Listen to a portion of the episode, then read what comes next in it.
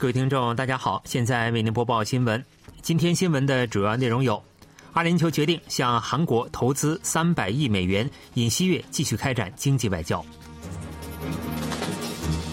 韩国政府就韩国公民搭乘尼泊尔客机坠毁事故召开对策会议；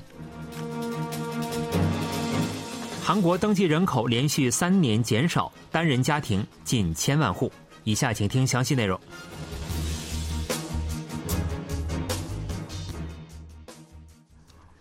正在中东进行访问的韩国总统尹锡悦同阿联酋总统举行首脑会谈。会谈中，阿联酋决定向韩国投资三百亿美元，两国还在能源、核电、军工等领域签署了多项谅解备忘录。尹锡悦十六日继续在当地开展经济外交，出席韩国阿联酋商务论坛。论坛旨在讨论随同尹锡悦出访的一百余家韩国企业的出口和投资问题。此轮经济外交在尹锡悦同阿联酋总统穆罕默德·本·扎耶德·阿勒纳哈扬的首脑会谈中取得了首项成果。尹锡悦在会谈中表示，今后两国应发挥新的领导力，进一步扩大发展韩国和阿联酋的关系。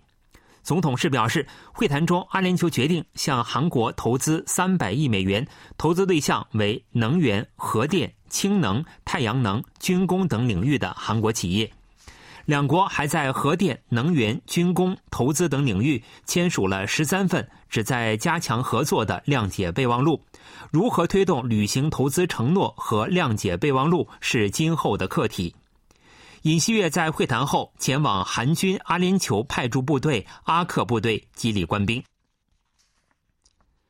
韩国和阿联酋签署战略性军工产业合作谅解备忘录。防卫事业厅十六日表示。十五日，在韩国总统尹锡悦和阿联酋总统穆罕默德·本·扎耶德·阿勒纳哈扬的见证下，该机构和负责阿联酋军火采购的塔瓦尊经济委员会签署了上述谅解备忘录。另外，韩国政府决定加强同阿联酋在工业、能源、贸易、投资等领域的全方位合作。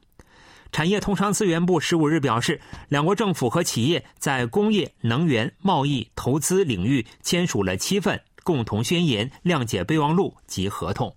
韩国电力、韩国水利原子力同阿联酋核能公司签署了加快碳零排放项目谅解备忘录。今后两国将共同开拓第三国核电出口市场，合作研发小型模块化反应堆等未来核电技术。与此同时，两国还签署了氢能合作谅解备忘录、贸易投资促进框架谅解备忘录。韩国石油公社和阿布扎比国家石油公司还签署了韩阿国际共同储备项目合同。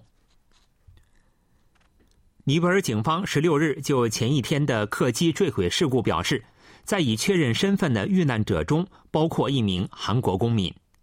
据尼泊尔媒体报道，截至当天上午，当地警方确认了六十八名遇难者中二十六人的身份。警方透露的名单中包括四十多岁的韩国公民刘某，不过刘某十多岁的儿子尚下落不明。尼泊尔有关部门在这架搭乘有七十二人的客机坠毁后，立刻投入直升机和数百名救援人员在坠毁地点展开搜救工作。截至前一天，共发现六十八具遇难者的遗体。十六日已重启四名失踪者的搜救工作。当地一名高级官员在接受美联社采访时透露，发现幸存者的可能性几乎为零。现场还发现了保存有当天飞行员录音和飞行记录的黑匣子。外交部启动了在外公民保护对策本部，并紧急派遣领事合作人员前往事故现场，协助开展搜救和遗体确认工作。不过，外交部尚未正式公布韩国公民的遇难情况。本次事故的具体原因尚未公布。尼泊尔地处喜马拉雅山区，且气候多变，飞机事故多发。该国老旧的飞机、狭窄陈旧的机场跑道也被认为是事故原因之一。三星电子子公司 s e m s 数名前任研究员涉嫌将该公司研发的半导体设备新技术泄密至中国，日前被检方起诉。涉案的超临界半导体设备相关技术是国家核心技术，检方担忧此次泄密行为将造成数万亿韩元的损失。超临界半导体设备由三星电子子公司 CMS 在全球首次研发并成功量产。该设备利用高温高压状态下的二氧化碳清洗晶圆。水源地方检察厅十六日表示，以违反产业技术保护法等嫌疑起诉五名 CMS 前任研究员。涉案人员于二零一九年离开公司后，创办半导体设备公司，涉嫌以不正当手段获取被指定为国家核心技术的超临界半导体设备的图纸，并通过技术泄密掮客销售给中国。包括研究费在内，此次技术泄密对 SMS 造成了约三百五十亿韩元的损失。根据检方的调查结果，涉案人员从二零一九年底起至去年出口了二十台清洗设备，获取的利益约达一千二百亿韩元。检方怀疑涉案人员还试图泄露 SMS 成功研发的磷酸清洗设备技术。CMS 是全球第二家成功研发该技术的企业。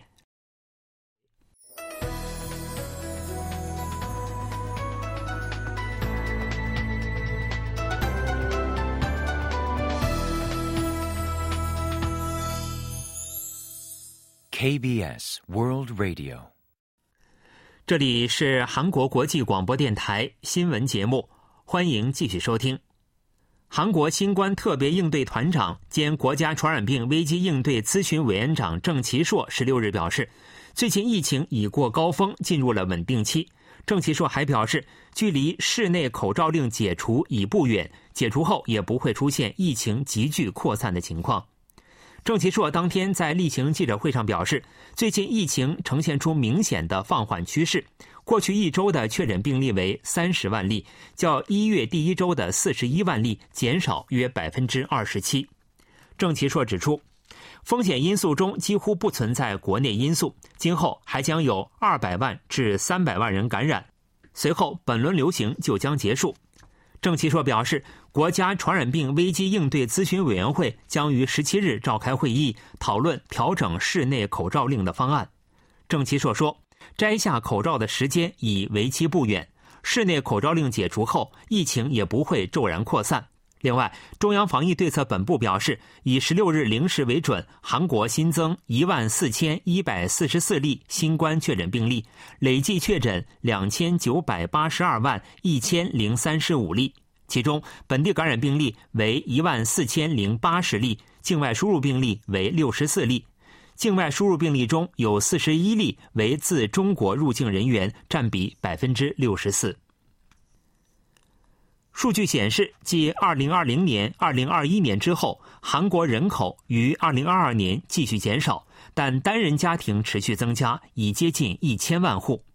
女性老年人口占比首次突破百分之二十。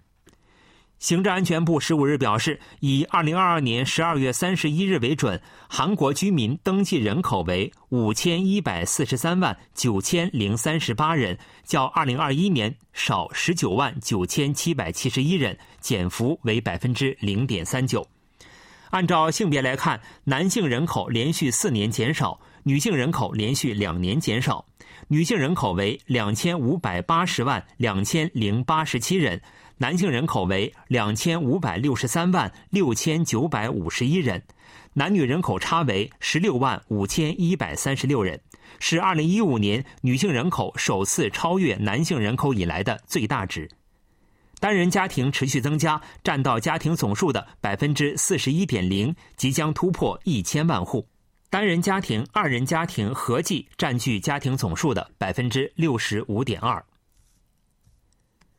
今后位置追踪电子设备及电子脚环的佩戴人员，若切断脚环逃跑，无论罪行轻重，其个人信息都将被公开。据法律界十六日消息，包含上述内容的受追踪者位置不明事件公开规定，一月十二日起实施。此前，对于切断脚环逃跑的受追踪者，仅具有性暴力、杀人、抢劫、诱拐未成年人等重罪前科的受追踪者的个人信息和犯罪情况会被公开。修改后的规定删除了上述限制，无论罪行轻重，所有切断脚环逃跑的受追踪者都将被公开个人信息和犯罪情况。